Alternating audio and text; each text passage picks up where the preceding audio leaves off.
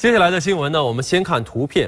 图片上的这位老人名叫王春文，来自浙江宁波。在亲朋好友和邻居的印象当中呢，王老是一个大抠门，省吃俭用了一辈子。但是呢，他却对公益事业非常热心。从上世纪八十年代开始，他就致力于爱心捐款。如今九十岁高龄的他，这捐款总额竟然达到了六百四十七万元。王春文老人今年九十岁，他说自己从小就特别同情困难群众，直到自己开了公司赚了钱以后，就计划着开始捐助。到今年初，十几年的时间里，他总共捐款了六百四十七万元。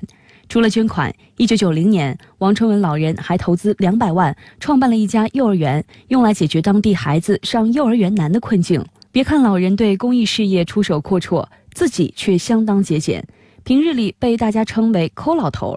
上世纪五六十年代的家具随处可见，坐垫和床帐都是手工缝制的。老人说自己赚的钱基本上都用来捐助了，很少留给自己，因为能帮助有需要的人是他最大的快乐。我也不要他呢，好像你来感激我，对我从小的心愿实现我就好了。老人的精神也感染了周边很多人。一说起老人的善行，大家都赞不绝口。我的先生啊，谢谢你了，收到你的钱我非常感激。